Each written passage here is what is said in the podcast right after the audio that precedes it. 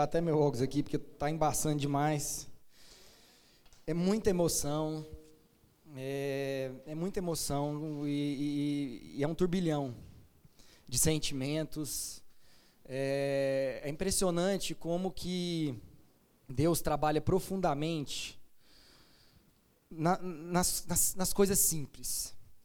Se a gente tivesse só dado, ter dado uma volta de barco sem sinal é, e sem encontrar ninguém, já teria feito uma transformação enorme, enorme na, na, na minha vida. É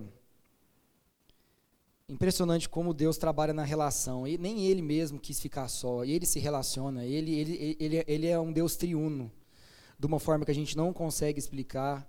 Mas ele trabalha na relação, ele é a relação. Sem ter a relação, a gente não encontra o, o Espírito de Cristo. Porque o, Espírito de Cristo ele é um só. E ele só faz sentido se ele for comunicado com mais uma pessoa.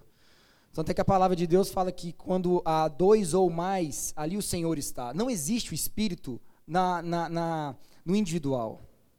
Não existe o Espírito no eu. Por isso que quando fala assim, quem? O que, que é o quem? Eu, uma certeza eu tenho, quem não é eu. Porque o eu não faz sentido. Trabalhar sozinho não faz sentido nenhum. Não foi para isso que Deus nos criou, nos deu uma missão. Não, não, não é esse o nosso propósito, trabalhar a partir da minha vida, mas é sempre a partir da nossa vida. É sempre a partir de uma relação. E isso que eles falaram, o Sérgio, o Tarcísio falou de ficar sem o celular, de ficar focado 100% na pessoa que está do seu lado, vivendo esse momento, essa é a missão de Deus. As pessoas, elas têm, e as pessoas eu me incluo, a gente tem uma facilidade enorme em entender o plano de Deus, uh, achando que o principal é a nossa salvação, é a sua salvação, e a minha salvação, e não é. E não é. Nunca foi.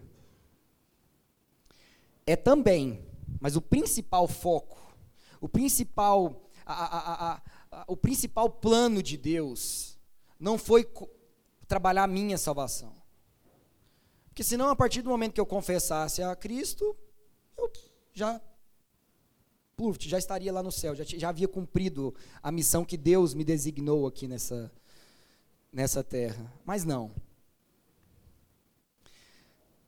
É porque a gente já foi abençoado e a gente já foi salvo antes mesmo da gente nascer, nada com que a gente faça, não, não, é, não, é, nada do nosso esforço, não é nada das nossas obras, não é a nossa capacidade, não são as nossas qualidades que atentaram a, a, a Deus para Ele falar: esse aqui merece, esse aqui não merece, esse aqui tem todas as qualidades, ele está preparado para ser salvo, e aí eu, eu, eu, eu, eu vou trabalhar nessa salvação a partir daquilo que Ele vai fazer, não daquilo que Ele é. Isso faz toda a diferença toda a diferença. Deus nos deu aqui não para nós sermos salvos, mas sendo salvos, que a gente pudesse trabalhar na missão de Deus, salvando mais pessoas. Eu queria ler uma palavra aqui, está lá em Romanos, no capítulo 8. É rapidinho, versículo 28 e 29, só. Está escrito assim: Sabemos que Deus age em todas as coisas para o bem daqueles que o amam, dos que foram chamados de acordo com o seu propósito. Pois aqueles que de antemão conheceu, também os predestinou para serem conformes à imagem do seu filho, a fim de que ele seja o primogênito entre muitos irmãos. Irmãos, deixa eu só fazer uma pergunta aqui para vocês. Todo mundo aqui crê que é filho de Deus? Porque se alguém ainda não crê, talvez essa palavra não vá fazer sentido para você. Mas é o seguinte: é, se você crê que você é filho de Deus, Deus ele te ama e, ele, e, e você já faz parte da família dele antes até mesmo de você nascer. Você já faz parte. A nossa identidade é a identidade de filho. E Deus nos ama. Isso pode parecer até algo corriqueiro, a gente ouve isso demais. Mas o que é o amor de um pai? Qual que é a, a, a, qual seria, assim, a maior, é, é, a maior alegria de um pai num filho? A maior alegria do pai em relação ao seu filho é você dar comida para ele? Não. Mas o pai, ele, ele dá comida para o seu filho todos os dias, ele dá roupa, ele dá condições, ele o abençoa com aquilo que é o básico para ele todos os dias, ele garante isso para o filho.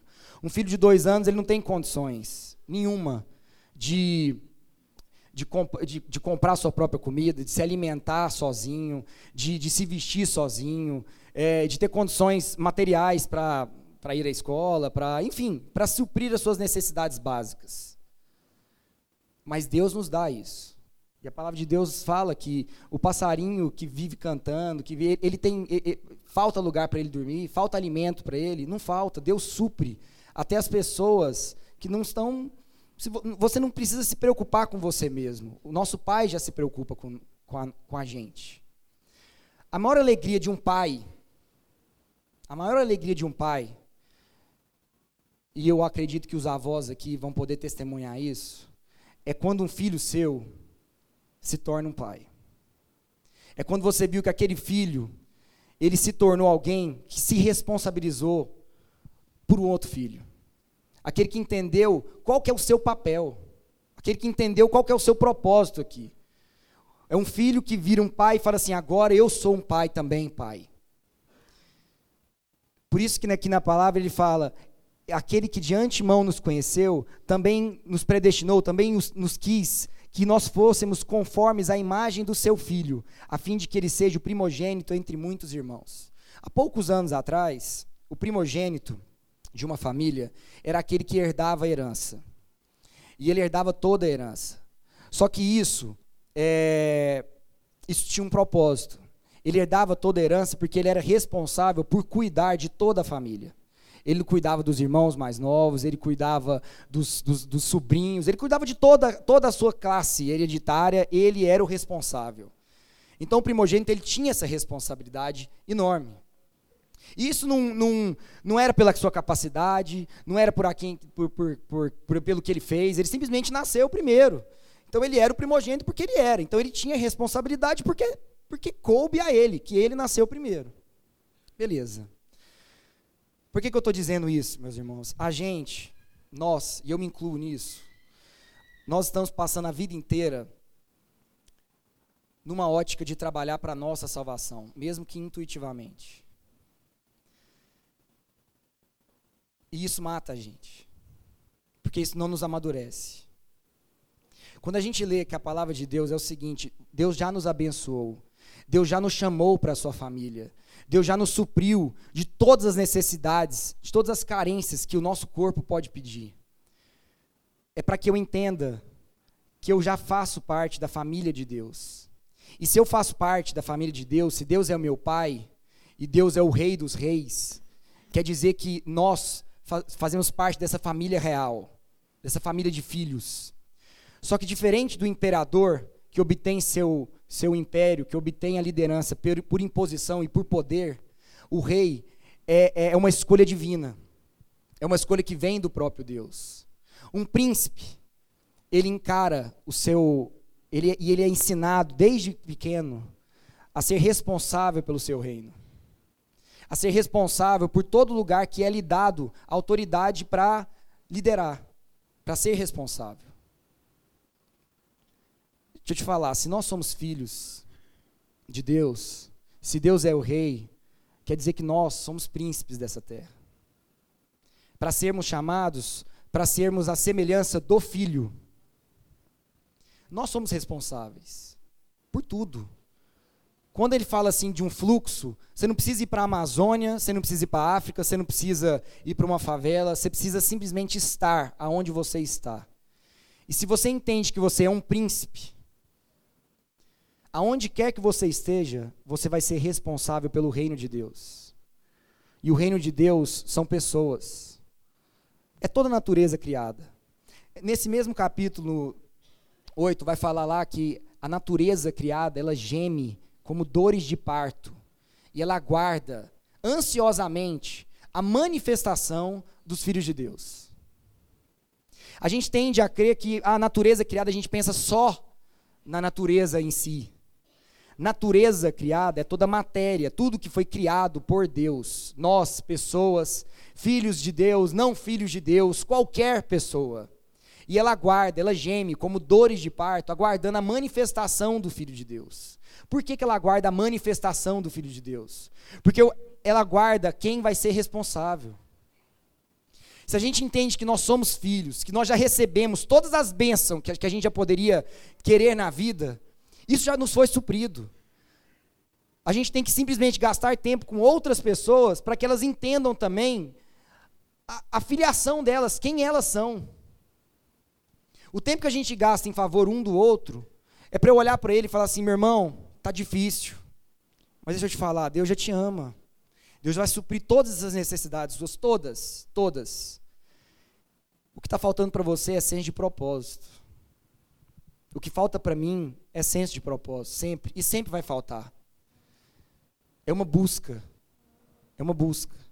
A palavra de Deus diz que Jesus, quando ele fala assim: se alguém quiser vir após mim, então se alguém quiser vir conforme a imagem do filho, se alguém quiser ser conforme a semelhança do filho, o filho mais velho, primogênito, a, a si mesmo se negue, tome a sua cruz e siga-me. A si mesmo se negue. Irmãos, presta atenção nisso que eu vou falar, porque tomara que o Espírito Santo faça isso dar sentido no coração de vocês e que eu consiga traduzir um pouco disso que eu quero realmente passar. Nossa vida, nós já fomos criados, essa nossa natureza egoísta, ela foi criada para viver na individualidade. Você pode viver em coletividade, mas cada um trabalhando no seu próprio indivíduo. A gente pode se relacionar, a gente pode fazer boas ações, mas se a gente estiver fazendo para a gente, isso não faz sentido nenhum. Nenhum.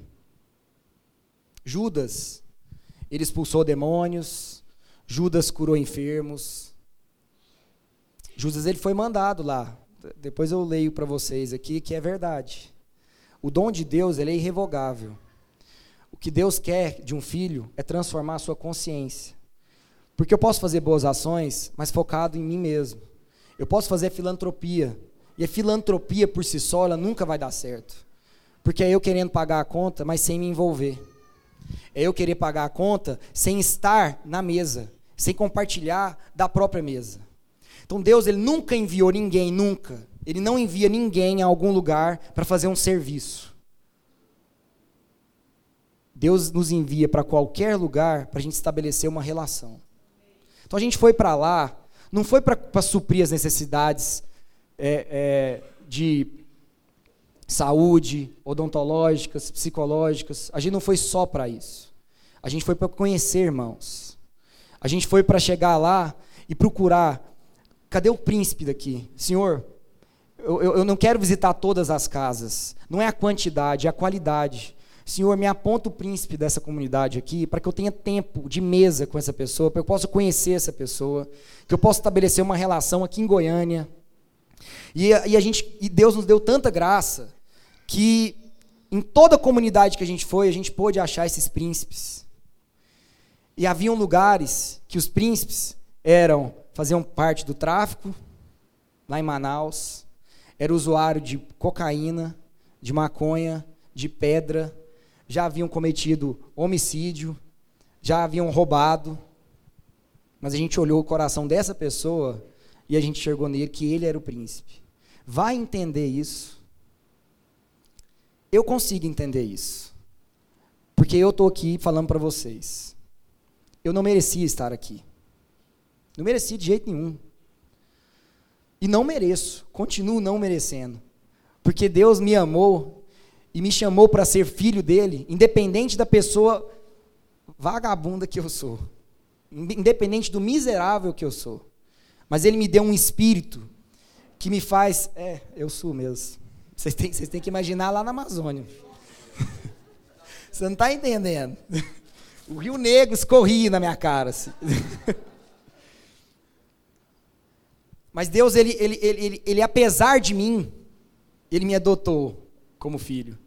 E ele me deu um espírito que me faz sair do meu egoísmo e de olhar para uma relação, não por aquela relação pode me, me trazer de benefício, não olhar para essa relação numa ótica contratual, entre direitos e obrigações. Mas ele me dá essa condição, que é o espírito do Cristo, que é aquele que se sacrifica em favor do outro, deu abdicar do meu direito em favor do próximo. E isso gasta tempo.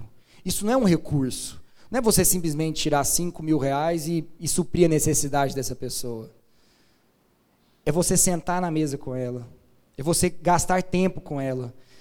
E aí você pode dar os 5 mil, você pode abençoar, mas o principal ali era o tempo que a gente gastava em favor daquelas pessoas. E o tempo que elas gastavam em favor de nós mesmos. Eu fui muito quebrado. Eu fui muito quebrado porque nós temos muito. A nossa igreja aqui, ela, ela foi abençoada com muita coisa. Mas isso não faria sentido nenhum se a gente não fosse filho de Deus. Só que eu estou utilizando as riquezas materiais que Deus me dá, eu estou utilizando a minha capacidade profissional em favor de mim. Em favor de mim. A gente cantou essa música aqui, Deus é Deus. Ela foi. É, o compositor dessa música se chama Delino Marçal. Irmãos, ele é meu vizinho de porta. Tem mais ou menos um ano. Mas é de porta mesmo. A, a minha distância com a dele é, é pelo menos é só uns 30 centímetros. Eu nunca chamei ele para tomar um café lá em casa. E aí a gente vai para a Amazônia. Deus nos faz tirar todo, todo, todo esse trânsito louco que existe na nossa cabeça. A gente para, é celular, é gente, a gente não consegue fazer nada e a gente não gasta tempo com o nosso vizinho.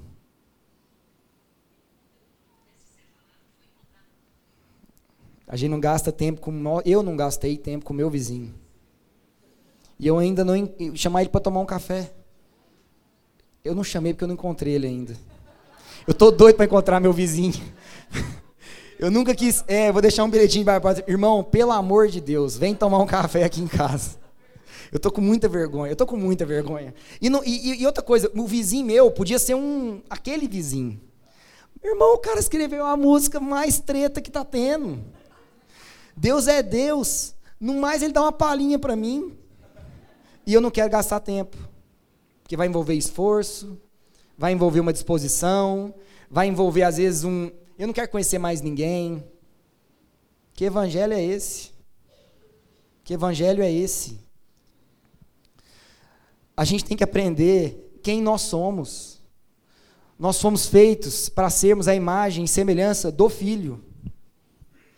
E a gente quer ser Deus. Nós queremos ser Deus. A gente quer julgar as pessoas. A gente entende que a gente não foi chamado para ser Deus. A gente foi chamado para ser a semelhança do Filho. A ser a expressão de Deus na vida do Filho. E Jesus, meus irmãos, ele não veio para julgar ninguém. Jesus não julgou ninguém. A única coisa que Jesus veio fazer aqui foi amar todas as pessoas.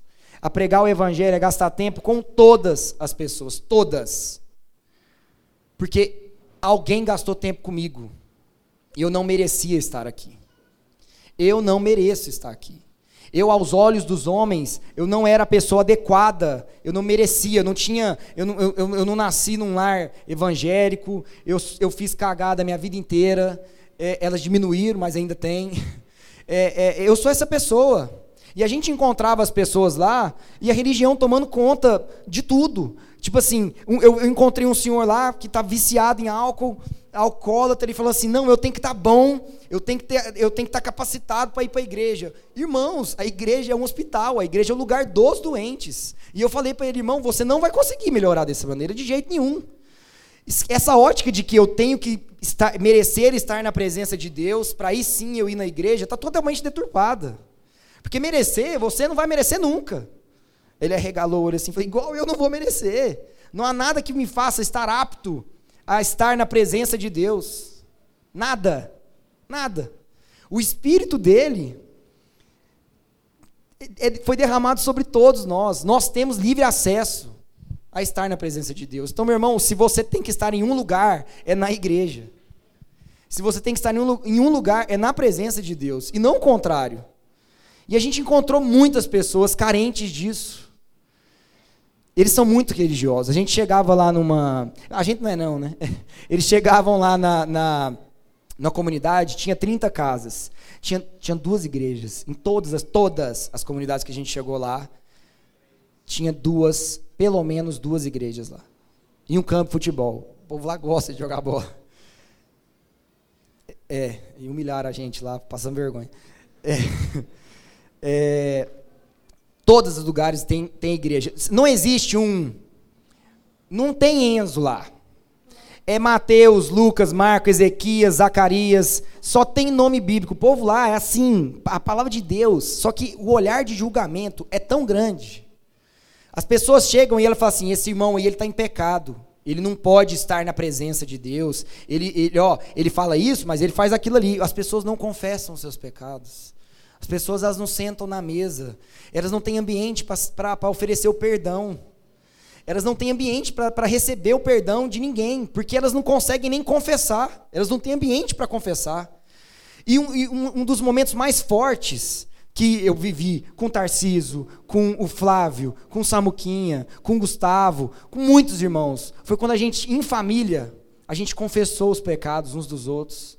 A gente assumiu as nossas fraquezas. A gente assumiu tão, o quão frágeis, o quão, quão miseráveis a gente é. E a gente cresceu um com o outro. Nisso. Meu irmão, estamos junto. Nós estamos aqui. Então, a gente foi para lá, não foi é, para pregar. A gente foi para lá para estabelecer uma relação. A gente saiu daqui de Goiânia para estabelecer uma relação que já perdura há mais de 30 anos. E a gente veio para oxigenar isso, conhecer essas pessoas, conhecer esses príncipes, conhecer esses caras, investir na vida deles. Pegamos o telefone deles. E por incrível que pareça, tinha um lá que não viu o irmão dele há 28, ele nunca conheceu o irmão dele, tem 28 anos. O irmão dele mora em Aparecida de Goiânia. Será que isso é coincidência ou não? Ou é Jesus coincidência? Irmãos, quando Deus pediu para Abraão sair e ir para um, um lugar, ele levou para ele estabelecer um povo, aonde quer que ele fosse. Que a gente possa entender a nossa filiação e entender que nós fazemos parte de uma família. E essa família é a igreja de Cristo. Ela é a igreja de Cristo. Nós somos parte de um só corpo, um só membro, como Tarcísio falou. Ao passo que a gente foi encontrar irmãos em alguns quilômetros de distância. A gente foi para encontrar parte da nossa família, que a gente já se conhecia, mas não conhecia. Que Deus trabalha num plano da eternidade. E a gente vê que a gente se conhece, porque quando, gente, quando os filhos de Deus se encontram, e eles começam a, a sentar na mesma mesa, e, e no Espírito de Cristo, que é, eu não estou sentando com você para obter algo, mas simplesmente para oferecer, esse é o Espírito do Cristo. A gente via e a gente sentia que parecia que a gente conhecia essa pessoa pelo, por toda a vida. Os irmãos falavam assim, gente, vocês ficaram duas horas aqui em casa, parece que eu conheço vocês minha vida inteira. É porque o Espírito, ele, ele se conhece, é um só Espírito. O Espírito do Cristo, ele é comunicado. E ele é partilhado. Essa é a diferença. A gente veio para cá não falar para vocês irem para a Amazônia, não falar para vocês irem para a África, mas para vocês entenderem quem vocês são. E que não é por, por, pelo que vocês fazem, é, é por quem Deus quis que vocês fossem. Isso tem que fazer toda a diferença. A partir então do momento em que eu a si mesmo eu me nego, eu tomo a minha cruz e eu sigo a Cristo. Que foi isso que ele fez. Ele, ele morreu por todos nós. existem coisas que a gente não vai conseguir, né? Eu não vou conseguir morrer pelos seus pecados, eu não, eu não vou conseguir espiar os pecados de toda a humanidade, eu não vou conseguir isso. Mas o espírito da doação, ele está dentro de mim e ele está dentro de você. Ele está dentro de nós. E nós temos tanta coisa. Tanta coisa. A palavra de Deus diz que é mais fácil um, um camelo entrar num buraco de uma agulha do que o rico entrar no reino dos céus. E eu acho que isso é verdade mesmo, porque é muito difícil para a pessoa que está carente, para a pessoa que está precisando, ela não tem outra opção a não ser recorrer a Deus e ela tem muita facilidade em compartilhar. Muita.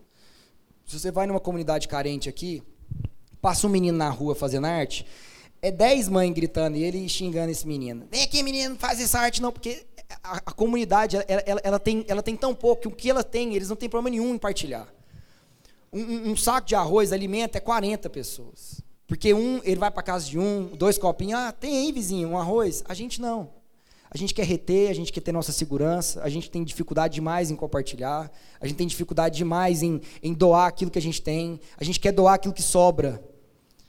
A gente não quer doar tudo que nós temos, que é o nosso tempo. Jesus veio para que a gente pudesse amar e pregar o evangelho para qualquer pessoa. Nós não fazemos acepção de pessoas. Se a gente trabalhasse com acepção de pessoas, ninguém gastaria tempo comigo. Ninguém. E tem muita gente aí que me conhece desde criança e sabe o tanto que eu era tentado. Mas graças a Deus, porque não é graças a mim, eu tenho condições de um, de um espírito falar, ó, apesar de você, olha para o outro lado. E Deus não tira a nossa responsabilidade. Eu estou finalizando. Deus não tira, como um bom pai, Deus não quer fazer tudo pelo filho. Deus quer nos dar todas as condições, por isso que Ele nos deu o seu Espírito, para nós podermos optar pela responsabilidade, optar pela paternidade. E quando um rico, ele opta pela responsabilidade, ele transforma muitas vidas. Ele transforma a empresa dele inteira, ele transforma a família dele inteira, ele transforma os amigos, ele transforma tudo. Porque ele, as pessoas viram pra, olham para esse cara e falam assim: esse cara aí eu nunca imaginei que ele poderia estar tá falando disso. Mas ele mesmo não tem condições não, mas o espírito, a capacidade, ela foi dada por Deus. Então, meus irmãos, eu queria chamar vocês aqui para responsabilidade.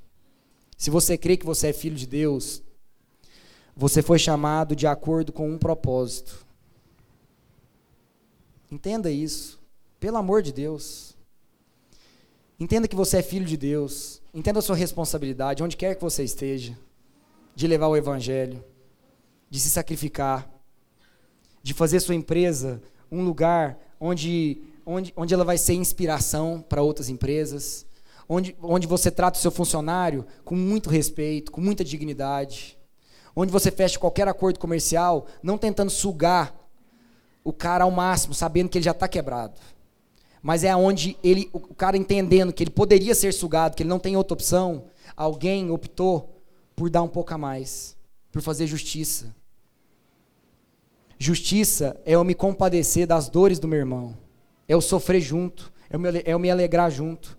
Jesus poderia só ter ressuscitado Lázaro, ele só poderia ter feito esse serviço, mas ele preferiu e ele optou por chorar por viver. Por isso que a filantropia nunca vai funcionar. Porque você só paga a conta. Você não senta na mesa. Você não chora junto. Você não tem ninguém para você chorar. Graças a Deus a gente pôde chorar junto. Graças a Deus o Rony, apesar de ter passado por essa tribulação enorme, a esperança nele está nos irmãos. Pessoas que poderiam estar tá fazendo muito mais coisa, ao invés de gastar tempo do irmão que só ia ter coisa ruim para falar. Mas eles estão lá, investindo nessa relação. Não é, meu irmão? E isso faz todo sentido. Por isso que o ambiente é a igreja. Só a igreja é capaz de proporcionar essa transformação. Porque só a igreja que está tá disposta, a igreja que eu digo não são templos, a igreja são, é, são, são os Cristos. É o Espírito do Cristo que habita em mim, em você, é o Espírito do Cristo. Só o Espírito do Cristo tem condição de sentar numa mesa sem, é, é, sem querer obter vantagem nenhuma. Amém? Então, antes da gente terminar, eu queria passar de novo a, a, to, passa aquela música lá, que é a música Casa, que o nosso irmão cantou. É o vídeo do Tarciso. E Prestem de novo atenção nessa letra. Nós somos convidados para uma mesa que a gente não merecia estar. Nós somos chamados para ser, pra, lá a gente obtém o perdão, lá a gente é perdoado, Para que que a gente é perdoado, gente? Para a gente ter condições de perdoar. Deus nos salvou para que nós pudéssemos ser salvadores de pessoas. Nós estamos sob a missão de Deus. Não é a gente que salva, o Espírito do Cristo salva. E esse já habita em nós. Todos nós temos essa condição, todos, irmãos, todos. Não, não, não, não, não, não descredite você. Você mesmo não vale nada, mas o Espírito que habita em você vai te fazer ser a melhor pessoa desse mundo. Amém?